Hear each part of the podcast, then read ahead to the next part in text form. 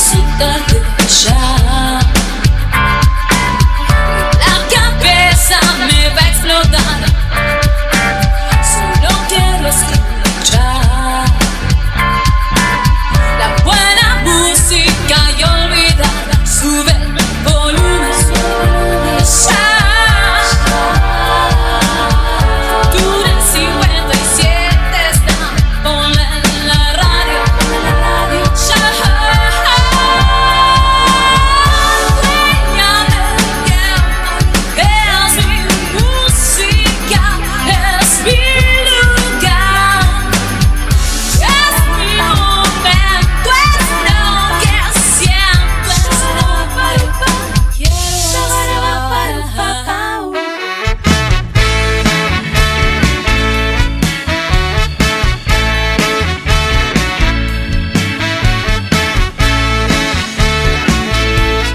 Continuamos en la noche de Túnel 57, programa número 1321 en la historia de este programa que viene, hace muchos años. Y momento de darle la bienvenida y poner en pantalla al invitado de hoy, a la voz de la tremenda banda La Vieja Ruta que estamos escuchando. Buenas noches, Walter, ¿cómo andas? Hola, ¿qué tal? ¿Cómo estás? Un gusto, che. Igualmente, con, con esa voz grave y profunda, ¿cómo va eso? ¿Todo bien? bien, bien, todo tranquilo. Bueno, eh, venís del ensayo, ¿no? ¿Cómo anduvo eso? Sí, bien, bien. Como todos los ensayos, son divertidos, las fiestas. Aparte, y, bueno, preparando, el show del sábado. Aparte son una multitud, ¿no? Me imagino cómo se deben divertir en el ensayo. Sí, sí, sí. Igual tenemos, tenemos también, viste, nuestros protocolos, nuestras pantallas, todo para aislarnos, porque somos muchos, la sala es grande, pero igual nos cuidamos, viste.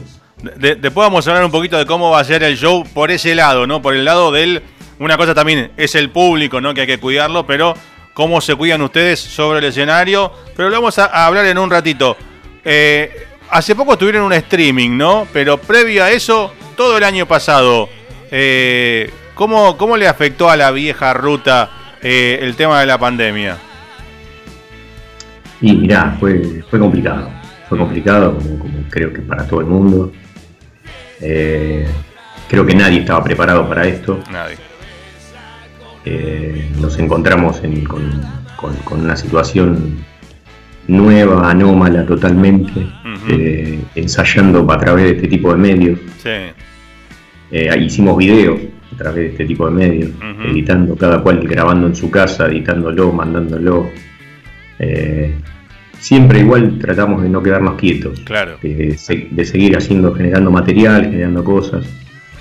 Eh, nos ayudó mucho nosotros que teníamos que empezar a girar el disco, el último disco que teníamos, Nueve Hermanos, y bueno, que lo grabamos con, a través de, mucha gente bueno, que formó parte de ese laburo. Bueno, salió editado por Media Music, el sello de Oscar Mediavilla, así que, eh, qué sé yo, nos, movimos por ese lado, con el lado del disco, mucho, mucho el tema de, de prensa en las redes. Claro y también ayornarse un poco a todo esto.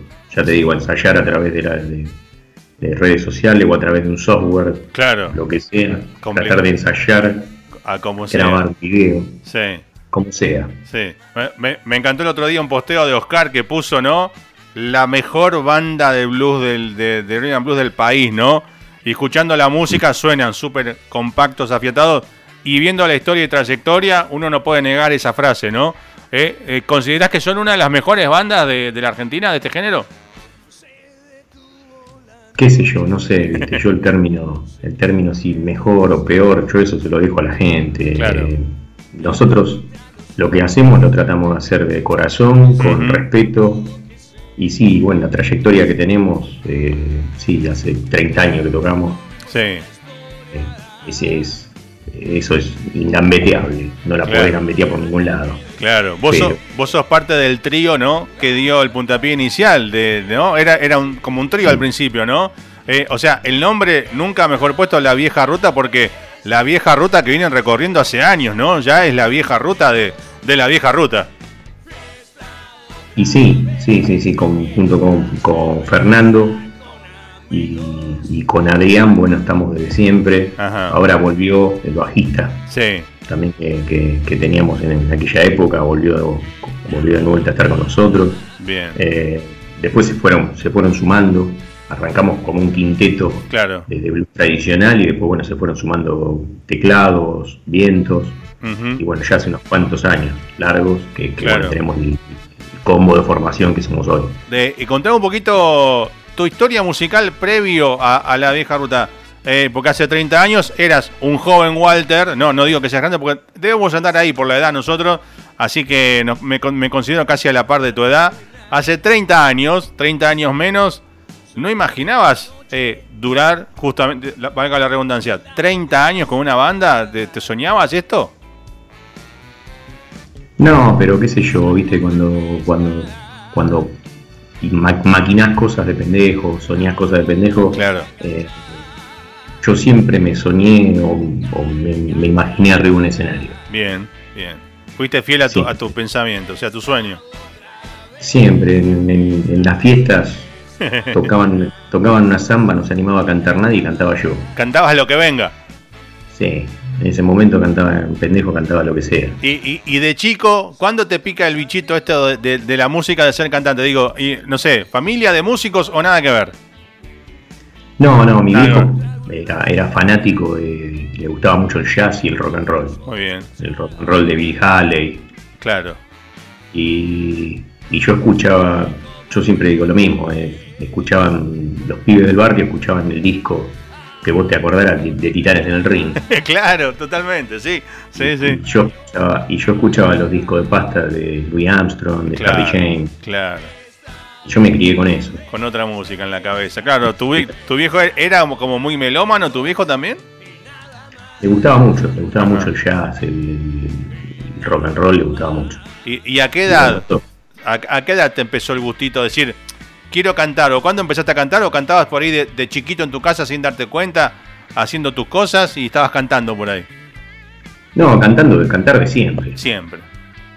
Cantar de siempre. Y a los 16 años empecé tocando la batería. Mira. Eh, a los 14, creo que 14, por ahí tocando la, armónica. Un desastre era, pero tocaba la armónica. una armónica brasilera, me acuerdo, Cielito Lindo, creo que era. Cielito Lindo, brasilera, mirá qué loco, sí. Que sonaba espantoso. Pero encima yo que la tocaba mal, peor. Claro. Era, vos tenés que decir, era un problema de idioma. Hablábamos idiomas diferentes, la armónica y yo. Yo no sé portugués, decís vos, y sonaba mal. claro, ponele, qué sé yo. Y así arranqué. Arrancás como todo, arrancás jugando. Claro, claro. Arrancamos con la banda también, arrancamos ensayando en la terraza de mi vieja. Claro. Este, y arrancamos jugando con una cerveza, papa frita, tocando, los fines de semana. Claro. Y cuando, te diste cuenta ya se hizo un camino de vida que no, tiene vuelta. ¿Qué, edad tenía cuando arrancaron? ¿Qué estaban eh, terminando secundario? ¿Qué andaban por ahí o cómo era? ¿Y qué teníamos? Sí, yo tengo 50, hace 30 años. Sí, tenía 20, 21 años, 22. Claro, claro, yo, yo, te gano por cuatro, así que vos sos, vos sos más joven, nene. Bien, o sea que ya de, terminaste el colegio, ya metido en la música, los chicos que eran compañeros de colegio, de barrio, amigos de barrio. Sí, sí, sí yo con el bateris en la secundaria lo conozco de jardín infantil. Claro, claro. Bueno, ahora se entiende el porqué de esta continuidad tan prolongada, digo, ¿no? Porque por ahí si era un desconocido que convocaste, no sé si la amistad hubiese durado tanto como con la banda, ¿no? Sí, no sé, qué sé yo, son cosas, es, algo rarísimo. Hmm. Lo que nos pasa, por ahí lo que nos pasa a nosotros, claro. yo lo charlo con gente de otras bandas y es raro. No, claro. Pero, pero qué sé yo, para nosotros eh, eh, lo vivimos como una convivencia. Total. Tenemos, tenemos nuestras eh, variedades, tenemos nuestras diferencias, siempre sobre la base del respeto y tirando todos para el mismo lado. Claro. Imagino en, tantos años de, viajes, giras y shows, digo, todas las familias de todos son amigos, se juntan, ¿no? Imagino, más allá de la música. Sí, sí, nos conocemos todos. Claro. Sí. Está buenísimo. hay amistades por medio. Claro. Eh, ¿vos, ¿vos, tenés, eh, te pregunto, ¿tenés hijos? No, te pregunto así un poquito de, de tu... No, no. No, ok. ¿Y algunos de los otros músicos de la banda tienen hijos? que se acercan a la música, se acercan a la música de ustedes. Sí, sí, vienen, vienen los shows, todo. Ah, bien, bien, bien. Eh, hablando de este género específico de ustedes, que es como un nicho muy fuerte en la Argentina, pero creo que actualmente no sé si hay muchos exponentes de este género. ¿Cómo está el panorama, vos que lo vivís de adentro, digo, más allá de lo que es la pandemia ¿no? y todo eso, pero el, el panorama actual, eh, qué sé yo, la Mississippi, Durán, ¿no? hay un par, pero ¿hay mucho movimiento de este género? ¿Hay muchos pibes haciendo esto? Sí, sí, hay mucha gente. Hay mucha gente. Está eh, Mauro Diana con, con, toda la gente de Blues en Movimiento. Que generan, que la, verdad que genera un semillero importante. Bien. Hay muchos, muchos chicos que están tocando, que están tocando blues, que tocan muy bien. Bien. Eh, en, sus diferentes, eh, digamos, ramas. Tenés los que hacen eh, blues rural, country blues, folk, los que tocan blues de Chicago, claro.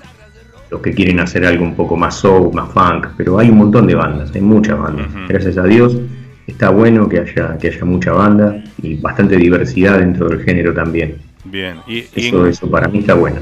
Claro, y en cuanto al público, imagino, en 30 años debe haber público que lo sigue, alguno habrá de que lo sigue de hace mucho, alguno que ya viene con sus hijos, ¿eh? ¿Y qué tipo de público hoy en día, digo, se mezcla público, público mayor como nosotros ¿eh? y los jóvenes de hoy? ¿Hay, de ¿Hay una mezcla de público? Sí, sí, porque hay mucha, hay muchos pibes que se acercan a este género también. Hay muchos pibes que descubren, descubren este género y, les gusta y, se acercan a los shows y todo. Bien. Pero eh, sí, es, es, de todo, hay de todo. de todo. Hay, hay, público de todas las edades. Es una música que, digamos, no, no creo que no se resiste a eso. Claro, totalmente. Eh, repasando un poco ¿no? La, la, biografía, la historia de la banda, que creo que no nos alcanza una entrevista, eh, y menos esta forma que lo, lo hace tan impersonal. De paso, ¿vos, vos, vos por qué zona vivís? ¿Por dónde andás? Devoto. Devoto. Bueno, no, bueno estamos, nosotros estamos en la zona norte, en la Lucila. Eh, estamos obviamente, la nota hoy es así, bueno, a la distancia por lo que todos sabemos, pero hace un año que estamos sin meter gente en el estudio, pero tenemos un lindo espacio donde también hay lugar para hacer acústicos y esas cosas, y estamos en abril ya por tener el protocolo para meter gente en el estudio, así que espero que haya una próxima entrevista, pero te quiero acá adentro, eh, aunque sea con una guitarra, eh, para charlar obviamente mucho más de la banda, que en vivo es otra cosa, ¿no? Eh, así que te vamos a invitar más adelante para, para venir al estudio. Pero te, pero te decía, recorriendo la, la, biografía, han hecho un montón de cosas, tiene un montón de discos, desde han estado eh, apadrinados con la, bueno, con la producción de Rino Raffanelli, que ha estado varias veces hace mucho en este programa, eh, desde el, bueno, Otero que, lo, que los vio, un montón de cosas que le han pasado en tu vida. ¿Cómo me puedes resumir un poquito? ¿Cuáles fueron los puntos como más fuertes para vos? de toda esta historia de 30 años? Nombrame tres, cuatro cosas que te hayan marcado. Y creo que el primer disco nuestro me marcó. Eso fue en el 94, ¿no? En el 94, sí. Eso fue. Era algo impensado a lo mejor para un pendejo claro. llegar a un estudio de grabación. Claro, claro. Y grabar un disco, la verdad que fue con amigos, fue copadísimo. Eh, la primera vez que tocamos en la trastienda, creo que también. Claro, qué bueno, bien, claro, sí. Tocar, tocar con artistas internacionales también. Sí. Eh, está bueno, ser, soporte ¿no? de esos grandes que estuvieron ahí. Y claro, qué sé yo, ser soporte, poner, no sé, de, John Primer. yo a John Primer lo debo tener en, 20 discos, claro, tocando con todo el mundo. Y, claro, claro. Y el tipo me vino a preguntar, estaba acomodando las armónicas y viene de atrás y me dice, oh, sos mi amigo armoniquista, toca la armónica. una voz de una voz que venía, parecía del más allá. De, de, ultratumba, claro, sí, sí. Claro, el chabón con sombrero, re humilde. Sí. Contándome que, que era amigo de Billy Branch, viste, qué sé yo. Una persona, un tipo re humilde, la verdad. Y vos le dijiste, tengo una armónica brasilera acá que te puedo prestar. Claro, viste. Yo no sabía, no sabía qué decirle. Claro. Pero Sí, muchos momentos, qué sé yo, cuando eh, las primeras veces que fuimos a radios, cuando estuvimos en televisión. Claro. Eh, los discos, la grabación de los discos creo que es, eh, es, un momento único. Sí. Es, como sacar, es como sacar una foto. Claro. El, segundo disco fue en vivo, ¿no? vivo con los blues. Sí. ese que está en eh, grabado audio, ¿hay video también? Eh, no llegué a ver eso. ¿Hay, ¿Hay, algo de registrado en video? No sé si hay video de eso, Ah, no, me parece que audio. Audio solo, ok. Eso lo grabó, lo grabó eh, un muchacho de Estudio Ombu que estaba con Rino Raffanelli. Bien, sí. Rino, en el, Luz Special. Rino, Rino, yo me acuerdo, bueno, hace muchos años lo tuve en mi programa cuando estaba en otra radio, en otra sede de, de esta radio, ¿no? Que nos mudamos hace poco. Y vino una vez, también, como te digo, esto de charlar frente a frente y con la guitarra y tocar. eh, y se copó tanto, terminó la entrevista y me dice, ¿cuándo vengo de nuevo? lo, fui, lo, fui, lo fui a ver a un show que tocó en, acá en, en Olivos. Era todo con mesitas, ¿viste? Terminó el show, se vino a mi mesa y me dijo de vuelta, ¿cuándo voy a tu programa de nuevo? No, un personaje eh, totalmente querible, ¿no? No sé cómo lo habrán visto ustedes, ¿no? Aparte como un capo en el, en el bajo, ¿no? En la historia que tiene encima. Sí, un tipo que sabe mucho. Sí, aparte, un tipo que me encanta porque siempre, es más, eh, siempre quiere andar tomando un vinito, una cerveza. Y me acuerdo en la primera nota que hicimos, en la otra radio, claro, no se podía meter bebida al estudio, ¿viste? Entonces, la segunda vez que vino me dice, la próxima me traemos algo, ¿no? Bueno, yo me encargo, le digo. Y él por las dudas, yo llevé tres botellas, y él por las dudas trajo tres, tres o sea, no sabes lo que fue esa noche la nota, imperdible, zapando o me- como una hora y media. Fue increíble, un personaje de aquellos. Eh, y bueno, y contame, vino el primer disco en el 94, el segundo en vivo, eh, hay un tercer disco también, ¿cuándo fue ese disco? Sí, en el medio hay un EP, Ajá, que es un, que creo que son cuatro, cuatro o cinco temas. sí, Eh, después sacamos, después est- estuvimos en un par de compilados, ajá, un par de compilados de uno de, de- que se grabaron el Blues Special, que lo grabó Adrián Flores, ah, mira qué lindo, sí, bien, de Blues Nacional, y después hubo un Morón Rock también que nos convocaron para poner un par, un par de temas ahí, y después ya grabamos eh, Trabajo Fino. bien, bien. Y, y que este ya hicimos, ahí hicimos una, un- una seguidilla, la seguidilla esta de tres discos, sí, hicimos Trabajo Fino, que está grabado como se grababa antes, todos juntos grabando todo, todo en una toma. qué bueno. Lo grabamos en el, acá en el, lo que era el estudio de Fito Páez, Ujú. en Silicon Beach. Circo Beat, sí. Eh, después grabamos El Dragón, Ujú. esos dos discos con la producción de Martín Gandulfo. Ese lo grabamos en Estudio Paraíso. Y, y bueno, después llegamos a esto que es eh, Nuevo Hermanos, nuestro último trabajo. Bien. Lo grabamos con Oscar Mediadilla. Totalmente. Aparte, lo bueno de este disco, aparte, ¿no? Que son 16 canciones, si no me equivoco. Sí, O sea, a mí me gustan los discos como antes. Los- discos, digo, con muchas canciones. Viste que últimamente los discos son 8 canciones. bueno, y, y lo- los- los jóvenes de hoy que están con la moda del single, ¿no? Eh, y cuando vi que, que eran 16 canciones, me encantó. Aparte, como suena el disco, ¿no? Que está bárbaro. Eh, ¿Dónde puede conseguir la gente este disco? ¿Está en formato físico o solo digital? por el momento está solo digital. Bien. Ahí en Spotify lo pueden ver, lo pueden escuchar. Sí, en todas las redes, en Spotify, en- creo que, creo, no sé si está, su- está subido a SoundCloud tampoco, no sé. Ok. Pero Spotify está, eh, hay videos de la banda en YouTube. Sí, vi, vi unas cuantas cosas muy, muy lindas. Bien, y aparte, eh, hay, hoy subiste, bueno, no sé quién maneja el, el- el Instagram de, de- de la banda. Hoy subieron un tema también con una letra muy particular, ¿no? El te vienen a buscar en, bueno, por, la, por el día de hoy, ¿no? Sí, Eh, eh, también aparte de hacer música eh, entretenida, digámosle, eh, tiene mensaje, ¿no? Más allá de todo eso. Sí, sí, digamos, que- digamos que nosotros con las letras tratamos de. Nosotros con las letras trata- tratamos de volcar lo que, nos, lo que nos pasa a nosotros. Lo que nos pasa lo que, lo que nos pasa a nosotros, a la gente que está al lado nuestro, Claro, al, al tipo cotidiano. sí. Eh, hay, hay algunas letras que son, no te digo graciosas, pero son medio bizarras, Sí. pero es un poco como nos tomamos nosotros la vida Claro, también, de esa manera. Y después también tenés temas como este, que, que como vos decís, sí, tiene un mensaje, tiene un trasfondo que, que, qué sé yo, que a muchos por ahí claro. eh, muchos de, nosotros por ahí nos toca más de cerca por una cuestión de generación. Totalmente.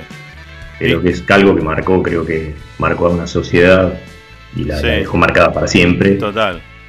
Y Sin tratar de hacer un melodrama. Claro, te iba a decir justamente eso, ¿no? Justamente eh, tiene un mensaje fuerte, pero la música lo lleva como para no digo que lo endulza, pero no, te pega tan fuerte, ¿no? Porque la música te afloja un poquito, ¿no? La tensión, por decirlo así. Claro, sí, bueno, esa es la idea. Claro. Esa es la idea, que, tenga un mensaje, pero tampoco pasarla mal. Obvio, obvio. Bueno, eh, eh, hablamos de, al comienzo de eh, la base fundacional de la banda. Nombrame así de memoria, sin repetir y sin soplar, el resto de la banda. Bueno, te digo, mira, somos dos, guitarras, Fernando Geles, que es una, Ariel Roger, la otra guitarra. En el bajo está Hugo Borchert, en la batería está Adrián Escolio, eh, dos saxos, Martín Tojo, Pablo Cabrera, una trompeta, Lucas Aranda, y el teclado, Ariel Massini. Bien, bien. Bueno, una linda banda, son los, nueve hermanos, ¿no? Que dice ahí. Los nueve hermanos. ¿no? Eh, hay que hacer el, anís nueve hermanos ahora, en vez de ocho, ¿no? Eran ocho antes. Bueno, no sé si vos, ah, te, vos te acordás de, aquello, de aquella época, nosotros, va, sí, más, más, o menos, por ahí. Bueno, hablamos al comienzo que tuvieron un, un streaming hace poco. ¿Cuándo fue el streaming ese que hicieron? Eh, hicimos uno en el Templo de la Voz. Ajá. Y era toda, la, toda la banda tocando en vivo a través de, de, la plataforma y toda la gente. ¿Había algún público presente o era todo virtual? No, no, todo virtual. Todo virtual. No, todo virtual. Por protocolo podía haber una determinada cantidad de gente en el estudio. Ya, nosotros somos muchos. Claro, claro. Así que estaban las los tres cámaras, estaba el jefe, jefe de cámara, creo que había un iluminador, un asistente. Sí. Y el sonista estaba afuera. Claro. ¿Y, cómo es para una banda? Porque yo me imagino, yo hace poco hablé, bueno, tengo un, en realidad es un conocido mío de, que es técnico de computación, pero es el tecladista de Rata Blanca, ¿no? y hablábamos eh, eh, que, estaban por hacer un show, bueno, ya hace un tiempo, ¿no? Eh, en el Luna Park, sin público, para streaming, qué sé yo. Y él me decía, pero no lo veo. O sea, tocar con toda la furia lo que es Rata Blanca, ¿no? Y terminar un tema y falta el... Digo, ¿cómo es para un músico? ¿Cómo fue para ustedes ese show ese día? Digo, terminaban la canción. ¿Y, qué pasaba? O sea, ¿cómo, cómo lo, vibrabas vos? ¿Diferente? O bueno, nada, no queda otra, hagámoslo así, pero ¿cómo es para un músico? Es distinto. Sí. Es distinto. Nosotros de movida pensamos, pensamos eh, ese show vía streaming, en no hacer, no hacer el mismo show que haces en vivo. Claro, claro. Creo, creo que ese es el error. Mm. ¿Entendés? Poner una cámara adelante y querer hacer lo mismo, que vos haces en vivo. Claro. Hacerlo delante de una cámara. Y no porque con una cámara vos tenés que interactuar de otra manera. Totalmente, sí. Sí, sí, Porque no sabés cuánta gente hay del otro lado. Te la tenés que imaginar. Sí. Pero tenés que interactuar de otra manera. Nosotros interactuamos, qué sé yo, a través de un chat. Que la gente se comunicaba, que mandaba mensajes. Claro. Eh, lo hicimos más como más como en, ensayo con público, siendo un show. Claro, claro. ¿Entendés? Eh, la pasamos bárbaro. Como, como, pasamos bárbaro. Como más, más descontracturado, ¿no? Más descontracturado, no tan eh, al palo, ¿no? Sí. Claro, pero mentalizado que, digamos que era un, era un show, digamos, con, la, con la mayor de las seriedades. Claro. Pero que tenés que interactuar de otra manera con la gente. Mm eh, tenés que comunicar de otra manera. Total, sí. Bien. Eh, que eso es lo mismo que es lo mismo que a veces te preguntan cuando te dicen, ah, vas a tocar en un lugar, no sé, en un lugar enorme para mil personas, oh, debe ser más jodido que tocar en un pub. Claro, no. Y yo siempre digo lo mismo, no, no tenés que tener más huevos para tocar en un pub. Claro. Porque yo en un Pablo te veo la cara a vos. Claro, ves la reacción de todo el mundo. Si al tipo no le gustó, uh, mirá la cara que puso, y vos tenés que bancártela. claro, claro. Yo veo si vos estás botezando, claro. si estás con una mina y no me estás dando bola. Yo eso lo veo todo. Sí. En un lugar, en un lugar grande vos tenés una cortina, una cortina negra que vos no ves nada. Claro. Aparte, eh. Eh, no hay nada peor que tocar en esos lugares donde además eh, es poca gente y se cena que se escucha más el ruido de los cubiertos, ¿viste? Que, que lo que están tocando arriba del escenario, ¿no? Claro, y, vos, te la, vos te tenés que ganar la atención de la gente. Claro, claro, totalmente. para interactuar con esa gente también es para el músico, el artista es un desafío. Bien. Y, yo particularmente, adelante de la cámara, lo, tomé desde ese lado. Claro. Lo tomé como que era, un desafío. Sí. Me encantó. La verdad que me encantó. ¿Qué, encararon? Vos dijiste que no lo encarás igual. ¿Qué, qué hicieron diferente eh, a un show normal con público?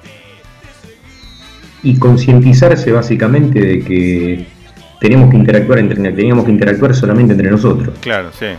Físicamente no había nadie. Sí, obvio, sí, sí, sí, sí, Y nosotros interactuamos sin, sin, sin, siquiera acercamiento, porque no nos podíamos acercar. claro, claro. Ni siquiera si terminó la canción, bravo, eh, choque la mano, nada, no puedo hacer nada. No. No puedes hacer nada. Claro. Eh, más frío que eso, pero le tenés que dar calidez de alguna manera. Imposible, claro. Bueno. creo que se, creo que se logró. ¿Y cuánto, ¿Tenés idea cuánto, qué número de gente se reunió del otro lado? Digo, ¿cuánto público había en el stream? No, eso no lo sabes. La verdad que ni idea. Ok, ok, bien. Bueno. Idea. Tuvimos, uno, tuvimos un montón de mensajes, eso sí, tuvimos un montón de mensajes. En, digamos, durante el show, que iban anotando, eh, uno de los managers iba anotando en la pizarra ah, claro, qué bueno, sí. Un tipo, tipo el antiguo Canal 7, iba anotando, iba anotando una pizarra y yo los iba leyendo. Claro, está bueno eso. Si no, tienen que hacer, viste como hacían en algunos partidos de fútbol en Inglaterra, que ponían pantallas gigantes en la cancha con los zoom y toda la gente en cuadraditos hinchando por, para, para la banda, viste, por una pared, de, una video wall de, zoom de, la gente que los está mirando, qué sé yo. Inventar algo así. Pero bueno, ahora se vuelve a un show bueno, casi normal, ¿no? ¿Cómo se maneja la capacidad del público en este show que van a hacer ahora el 27? Contame un poco. Ya, va a ser en el Roxy. Eh, no sé, no, recuerdo bien la capacidad que tenía el Roxy antes. Sí. Pero va a ser con capacidad para 80 personas sentadas. Ah, claro, tipo burbujitas, ¿no? Así separaditos, cada uno en su mesa. Ok. Con sus mesas. Sí. Este, son creo que 80 personas. Bien. Bueno, ¿y ustedes ¿Qué, tienen de especial? Bueno, al momento de entrar, imagino, le toman la temperatura, ¿no? ¿Y, qué pasa desde ahí en adelante? Sí, no sé, la verdad, la, verdad que desconozco el protocolo que se maneja, con el que se ah. maneja el Roxy claro. en, el, camarín y todo, pero no, desde ya nosotros vamos con barbijo. Sí. Tenemos, yo tengo mi, mi kit COVID. Claro. En la mochila, que es un lisoform, alcohol, alcohol 70, claro, el, alcohol en gel. Hay que andar, hay que andar con todo. Ando con todo. Ando con guantes nitril, ando con todo. Sí. Y, y, arriba del escenario mantienen, o sea, todos distanciados, ¿no? No se acercan mucho. Y no, no, eso no se puede. Claro. Y ni siquiera ustedes, siendo que son, digo, ¿no? Como la misma familia, el mismo grupo, eh, no, todos se cuidan igual, digo, no es que porque se vean siempre y eso, no hay que confiar en nadie, ¿no? Tampoco. No, no, y si, y si no es necesario, ponérselo al hijo también. Claro, claro.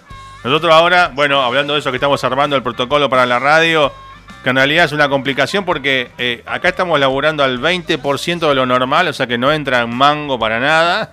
Y tenemos que poner acrílicos en la mesa para dividir la gente hablando, que salen bastante plata. Tenemos que comprar la pistolita, bueno, un montón de cosas que esperamos para abril poder armar eso.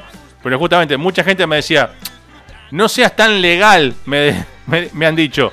Abrí igual. Y no, eh, porque cualquier cosa que pasa, viste, cualquiera que venga que no sabes ni, o sea, por, más que confíes o sea un amigo tuyo, viste, viene de la calle y la calle está difícil, ¿no? Sí, no, creo que no pasa por, por, por, un tema de legalidad, pasa por un tema de responsabilidad. Eso mismo, sí. sí. y pasa por un tema de que, qué sé yo, yo me ponele, te cuento una anécdota. Al, chino de acá a la vuelta, al supermercado, y veo un viejito que me lo cruzo, que vive a la vuelta de mi casa, con el barbijo en la pera. sí, no, eso es lo peor, sí. Y, le digo, subite el barbijo. No, no, saca un faso y prende un pucho, viejo. claro, no, cualquiera. Y dice, si no, se no me mató este, no me va a matar el COVID. Bueno, eh. Pero le digo, capaz que te mato yo. Upa si te contagio. me claro, claro. Me, llevo a que te contagié yo y te morí por mi culpa. Claro, sí, totalmente. es una cuestión de responsabilidad. Sí. Es un, la verdad que es un virus bastante choto, muy choto. Totalmente. Eh, hablando de anécdotas, yo la conté hace muchísimo. Hace a mitad del año pasado, cuando ya estaba todo a full, la pandemia a full, yo tengo acá en, atrás mío, bueno, hay una puerta que da a un balcón que da sobre la avenida Maipú. Y ahí a 20 metros tengo un chino en la otra cuadra. Y salía, se ve un pibe que era uno de estos que vienen con la camionetita, un repositor. ¿Viste que vienen con una planilla?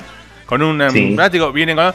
El tipo salía del chino y yo lo miraba desde el balcón. Primero vi que paró la camioneta, que bajó, fue el chino, sale y viene con la planilla, con el barbijo bien puesto. Pero ¿qué hace el pibe? Hace, se baja el barbijo, se moja el dedo en la lengua y pasa la hoja. Y eso me ya fue. Y yo, ¿pero qué hace? Y me mira el pibe como diciendo, ¿de qué habla? O sea, hay que, hay que, o sea, no, una locura, o sea, te, estás cuidando y te chupas el dedo que venía el chino, ¿entendés? O sea, esas cosas que uno no las piensa, eh, por ahí el pibe no la pensó, pero lo hace de costumbre, pero es la, peor. Acá sin ir más lejos, eh, en la radio, nosotros apenas empezó todo, una semana antes de que decreten el aislamiento, dijimos, esta semana, yo dije, ¿no? Como director de la radio, porque la radio es mía también, dije, esta, esta semana salen todos los programas con repetición. No, sale nadie al aire en la radio. A ver qué pasa. Y, y va que dictan la, el, aislamiento total. Entonces a partir de ahí dijimos, ¿cómo hacemos? Bueno, todo por Skype, la gente hace los programas por Skype. Igualmente, obviamente sin venir acá ni nada, uno de los conductores de un programa de los lunes se le enfermó la mamá, no viven juntos, nada que ver, pero se le enfermó la mamá y el hermano, y en 15 días, eh, apenas empezó la pandemia, el, el COVID le mató a la mamá y al hermano. O sea, fue un drama total. O sea, y la gente dice, es un invento de, viste, cuando te dicen esas cosas uno dice, no, hay que ser boludo, ¿no? Eh, hay mucha gente que piensa así, hay mucha gente que está que no abre la puerta sí. y tiene un muerto, un muerto adelante. Total, sí. Se cree que es una película, pero no. Bueno, eh, hablemos, de, hablemos de cosas lindas de la música. Como verás, yo acá atrás tengo eh, mis mi, CDs, tengo una pequeña enfermedad con los discos que compro discos, etcétera. Contame vos un poquito. Eh, ¿Sos de consumir música? ¿Cómo consumís música? ¿Tenés discos? ¿Escuchás digital, Spotify, YouTube? ¿Cómo es tu, momento musical? Mira, tengo, sí, eh, CDs, no, vinilos no escucho. Escucho CDs y escucho música. Ahora estoy escuchando mucha música digital. Digital, ok. Es muy cómodo. Claro, obvio, tiene, tiene la practicidad, pero bueno, estamos algunos que todavía somos los románticos de ese formato antiguo ya, el CD, pero bueno, seguimos con eso. ¿Y, qué venís escuchando últimamente? Que te acuerdes estos días, en los últimos días, ¿qué estás escuchando? ¿Cosas nuevas, viejas, clásicos? Escucho, qué sé yo, todo un poco, porque qué sé yo, estuve escuchando una banda, por ejemplo, me gusta, me gusta como, como cantante, ponele, me gusta Glenn Hughes. Ajá. Y estuve escuchando una canción, una, banda que tiene él ahora de, de Distir, creo que se llama. Ajá, sí. Eh, estuve escuchando estuve escuchando a ellos eh, pero no te escucho qué sé yo eh, desde antes de ayer creo que estuve escuchando mucho los fabulosos Thunderbirds Upa, qué lindo, sí, sí, sí. Me gusta mucho, me gusta muchísimo como toca la armónica King Wilson. Sí, Estuve escuchando, qué sé yo, me, enfermo la cabeza con Charlie Musselwhite. Sí. Claro, te, vas por el lado por de lo más clásico, ¿no? Siempre banda con viola, viola al frente, ¿no? Y esas cosas. Sí, sí, pero también escucho cosas, eh, escucho cosas por ahí medio, medio, medio, medio raras. Ajá. Eh, pero no, no, no, no, digamos, no lo hago con nada. Ok, bien, bien, está bueno eso. Pongo, pongo, el oído, escucho, me gusta mucho la música. Bien. ¿Te, te, acordás? Soy de los que creen, soy de los que piensan que, que hay dos, dos, tipos de música. La que está bien hecha y la que está mal hecha. Claro, total, sí. No hay otro género. No, no. Sí, a ver, yo, yo, yo, tengo ese problema que a mí me gusta muchísimo género, un montón de cosas. Eh, y por eso tengo esta enfermedad musical que me gusta de todo, casi, casi de todo me gusta, ¿eh? no voy a decir todo porque no es cierto. Casi de todo y tengo un gusto muy amplio. Voy de, ponele, de rhythm and blues, al rock and roll, al soul, al jazz, a la música acid jazz, a la electrónica. pero siempre con música buena y, música mala, ¿no? Lo que me gusta es lo bueno. Claro. Eh, me gusta mucho, por ejemplo, me gusta mucho el funk de los 70s. Uh, sí. Hasta el 85. Sí. Sí. Me gusta muchísimo ese funk. Tipo, como eran los Tower of Power y esas, esas bandas tremendas. eso, me huela, eso me huela la peluca. No, esas bandas eran tremendas. Toda esa época, desde, por decir, Sly and the Family Stone y toda esa música de, esas épocas, era tremenda. Sí, sí, sí. Bien. Eso me encanta. Bien. Eh, ¿Sos de comprar discos normalmente o cada tanto? Eh, sí, ahora no voy tan seguido, pero cuando voy hago desastre. sí, yo, yo a veces voy. Bueno, bueno, hace como un año que no piso una disquería porque no, no salí para el lado de Belgrano y eso, pero eh, siempre viste, voy con la por ahí con la guita justa, digo, tengo carga en la sube, llego a casa, listo, adentro el disco, ¿viste? ¿No? No, pero aparte que ahora tenés también, qué sé yo, va, yo, nosotros los que tenemos la suerte de tener una tarjeta de crédito. Claro, también, sí. No, es un... No, peligro. y me enfermo la cabeza. Sí, sí. ¿Te acordás que fue lo último que compraste? Lo último que compré. Sí, fue un disco de eh, Clapton y Marsalis. Ah, mira qué lindo. Bien, bien. Y si sos memorioso, ¿te acordás cuál fue tu primer CD, el que fuiste vos a comprar, elegir de chico? ¿Te acordás cuál fue tu primer CD? El primer CD que compré, sí, lo compré en. Se lo compré a Carlitos, en una disquería que hay en Paternal. ¿Disquería Carlitos se llamaba, la, se llamaba Carlitos, la disquería? Avenida San Martín. Mira. Ahí cerca de Avenida San Martín y Directorio. ¿Y te acordás qué era? era I Speaking de Albert Collins. Mira qué lindo, bien. bueno, siempre, siempre con el género ahí al frente, ¿no? Ahí me quemé la cabeza. Claro. Claro. ¿Y a qué edad fue que te lo compraste, te acordás? Y ahí esa edad que, tenía, 20... Y tendría así 20 y pico, 21, 22, por ahí. Bien. Cuando empezaron a, caer los primeros CDs. Claro, sí, yo, yo tengo recuerdo los primeros CDs. Yo empecé a comprar en el 87 que venían los primeros CDs. Eh, por ahí empecé un poquito antes que, que muchos de los porque te los traían de afuera, de contrabando, las compacteras te las traían los pilotos bagalleros que traían compacteras abajo del brazo. Era una, era una época re linda. Este. este, este, muchacho Carlos me consiguió un disco, dos años estuve. Dos años. Para que lo traiga. Claro. Tenía el catálogo en fotocopia. Sí. Y el chabón mandaba el fax a Estados Unidos. En fax. Y Estados Unidos se lo mandaban. Claro.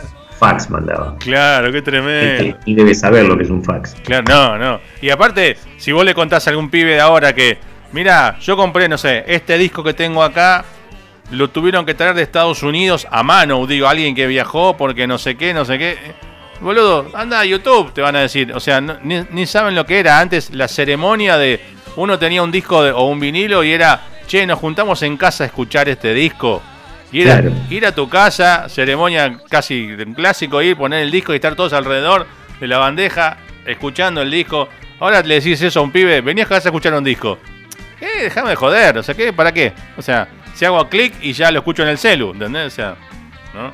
el disco ese, el disco ese sí me acuerdo porque era el, el disco eh, eh, ay, ¿cómo era que se llamaba? Eh, de Freddy King. Freddy King, un disco, un disco doble de Freddy doble. King. Qué lindo. Bien. ¿Lo tenés todavía? Sí. Sí. Bien. Sí, es un tesoro. Bien. Sí. Es un tesoro el disco ese. Era cuando Freddy King todavía no se animaba a cantar. Mira, claro, sí, sí. Dos, dos, discos instrumentales. Sí, aparte, imagino, eh, eh, en aquella época eso era edición americana, no había otra. No, no. el disco era. O europea. Eh, jazz picking. O claro, europea también. Jazz picking. Claro, mira. Mira qué lindo. Bueno, la verdad que me quedaría charlando hasta de música con vos media hora más, pero bueno, la noche del programa sigue. Quiero que repitas eh, la hora y lugar donde va a ser el show este fin de semana. Dale, va a ser en el Roxy. Muy bien. Que es en Niceto Vega, 5500 en Palermo. Bien. Eh, dan puerta a las 21 horas. Las entradas las pueden encontrar en Light Pass. Sí, señor. Y bueno, va a ser todo una verdadera fiesta. ¿Va, ¿Va, a haber alguna previa, digo, alguien antes de ustedes o es la única banda de la noche? No, no. no, no, vamos a estar nosotros. Ok, ¿ya tienen más o menos armado ya el repertorio? ¿Ya terminaron de cerrar las listas? Sí, sí, sí, está todo listo. ¿Y, ¿Y qué recorren? ¿Un poco de todo, de los inicios hasta hoy? Sí, sí, sí, hacemos un, un, repertorio de, los tres, cuatro últimos discos. Bien, bien ahí. Bueno. Versionados, temas versionados y todo. Buenísimo. Bueno, toda la merd, como se dice, para este, este fin de semana. Habíamos separado algunas canciones. Nos quedan dos. Tenés que elegir una. O 38 grados o 9 hermanos. ¿Cuál elegís? Eh, 9 hermanos. 9 hermanos. Bueno, ahora, como le pido a todos los invitados al cerrar la nota, yo obviamente te agradezco la visita y esperamos pronto tenerte, pero en vivo acá. Lo único que te pido es que me cierres la nota, que te despidas y que me hagas de presentador y que me presentes. Vamos a escuchar a la vieja ruta haciendo nueve hermanos. Así que haceme el, cerrame la nota y presentame el tema. ¿Te parece? Dale, cómo no, che. Adelante. Antes, que nada, bueno, eh, mandarte un abrazo grande, Carlos. Gracias. Un verdadero gusto. Un placer. Eh, hacer la nota, conocerte. Eh, y sí, ojalá podamos estar con los muchachos haciendo una acústica en la radio. Sí, señor. Va a ser un verdadero placer un compromiso. Y bueno, un saludo grande a toda la gente de Túnel 57. Un abrazo grande, los esperamos a todos el sábado en el Roxy. Y bueno, lo que van a escuchar, la vieja ruta, con la canción que le da nombre a nuestro último disco, Nueve Hermanos. Un abrazo grande a todos.